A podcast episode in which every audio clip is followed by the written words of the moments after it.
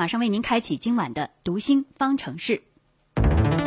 读心方程式。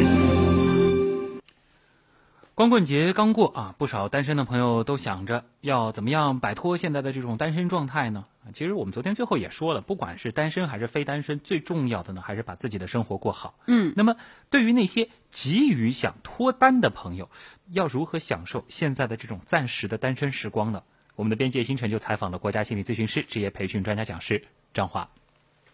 张老师你好，你好，星辰。嗯，可能很多急着想要脱单的朋友，他们对于单身的状态会有一些不满意。就比如说，嗯啊、吃饭也没有人陪，看电影也只能一个人去看，比较的失落吧。嗯，但是也有人会觉得，哎，其实单身的时候也挺好的，要好好珍惜这段时光。嗯，其实是以前人们说过一句话，说婚姻是围城，其实感情本身就是一个围城，因为单身的人啊，会非常羡慕那些成对儿的。你看你们两个人都不能有人陪、有人关心、有人照顾，但是可能在感情当中的人，他有他的苦。说你看，虽然我是成对儿的啊，有对象、有伴侣，但是你会发现，并没有得到像我们所说的那样子，我需要的时候他关心我。两个人在一起很愉快，甚至很多时候可能因为一些不安全感的因素，还要被对方查手机、查短信，每天想着怎么去删短信。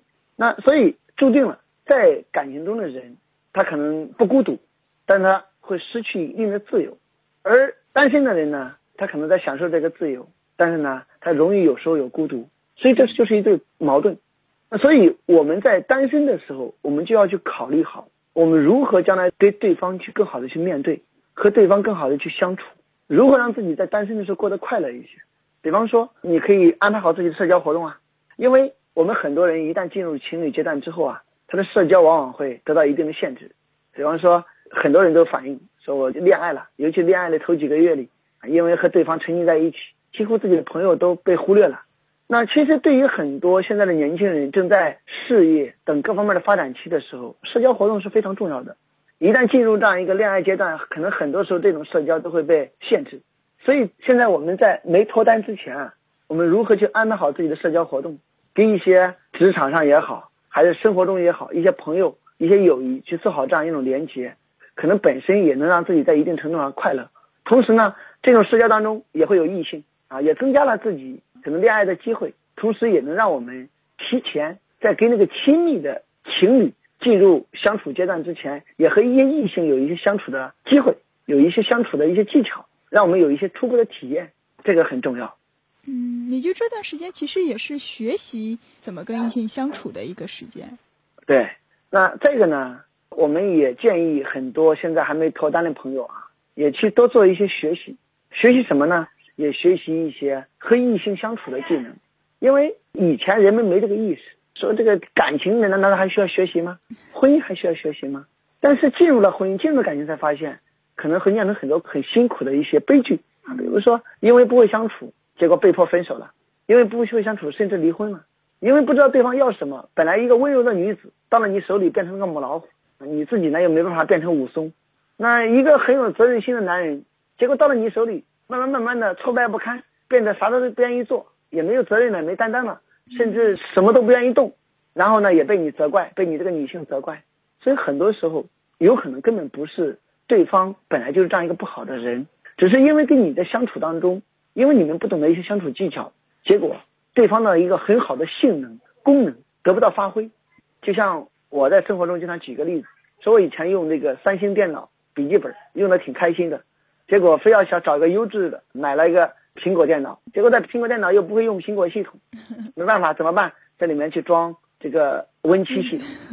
结果 Win 七在我的这个苹果电脑里变得速度又慢，又不方便，所以你看，并不代表这个电脑的品质好，到了我手里它就能发挥好。所以很多人可能是优质的人，但是因为你不知道它的性能怎么发挥，所以到了你手里它就变成了一个废物。因为我还没这个人呢，我怎么去了解他的性能呢？那么，所以我们在进入婚姻之前，在进入感情之前，我们可不可以去学习一些这个男性和这个女性啊有什么差别？这个男人他的性能是什么？他的女人他的性能是什么？那我和他有什么差异？我如何去激发对方的他的这个性别的性能？其实是很有很多这方面的知识的。就是在还没有实践之前，可以先学一些理论知识。对呀，因为很多人完全是根本没有方向的，根本不懂的。那进入那个状态之后呢，因为没有时间，更没有机会去学习和了解。那所以我们现在都提倡一样东西啊，提倡什么呢？提倡一种要跟一些学过的人去相处。学过的人，因为我们可以节约很多时间。那第三呢，我想在趁着单身的时候呢，我们也可以多一些让自己快乐的一种方式，比如说自己就能够有很好的一些体育锻炼啊，或者兴趣爱好。因为即便你进入了两个人的圈子，如果完完全全只陷在两个人圈子里，你的生活也会慢慢变得很枯燥，充满着抱怨，慢慢的两个人也很难相处。那我们在进入这个两人阶段之前，其实我们可以把自己的兴趣爱好、锻炼都培养成一个习惯。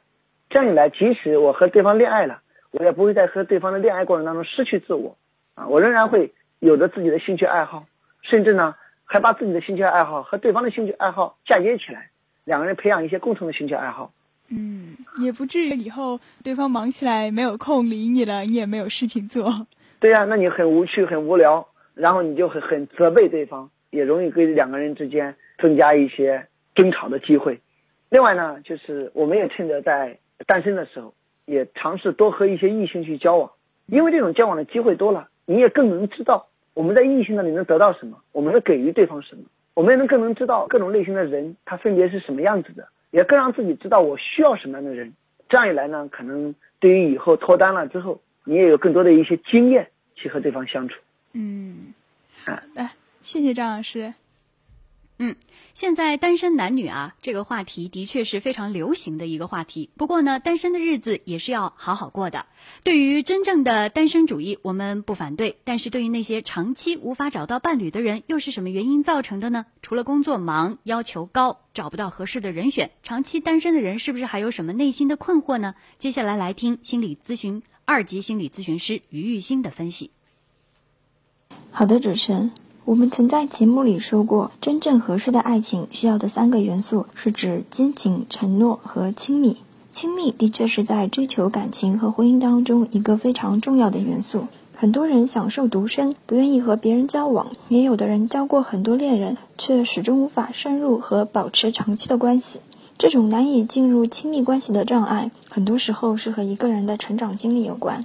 心理学中的亲密，指的是把自我最深处的部分向他人也向自己展现，没有任何伪装或者防卫。在亲密关系当中，这种袒露和脆弱也必须是双向的。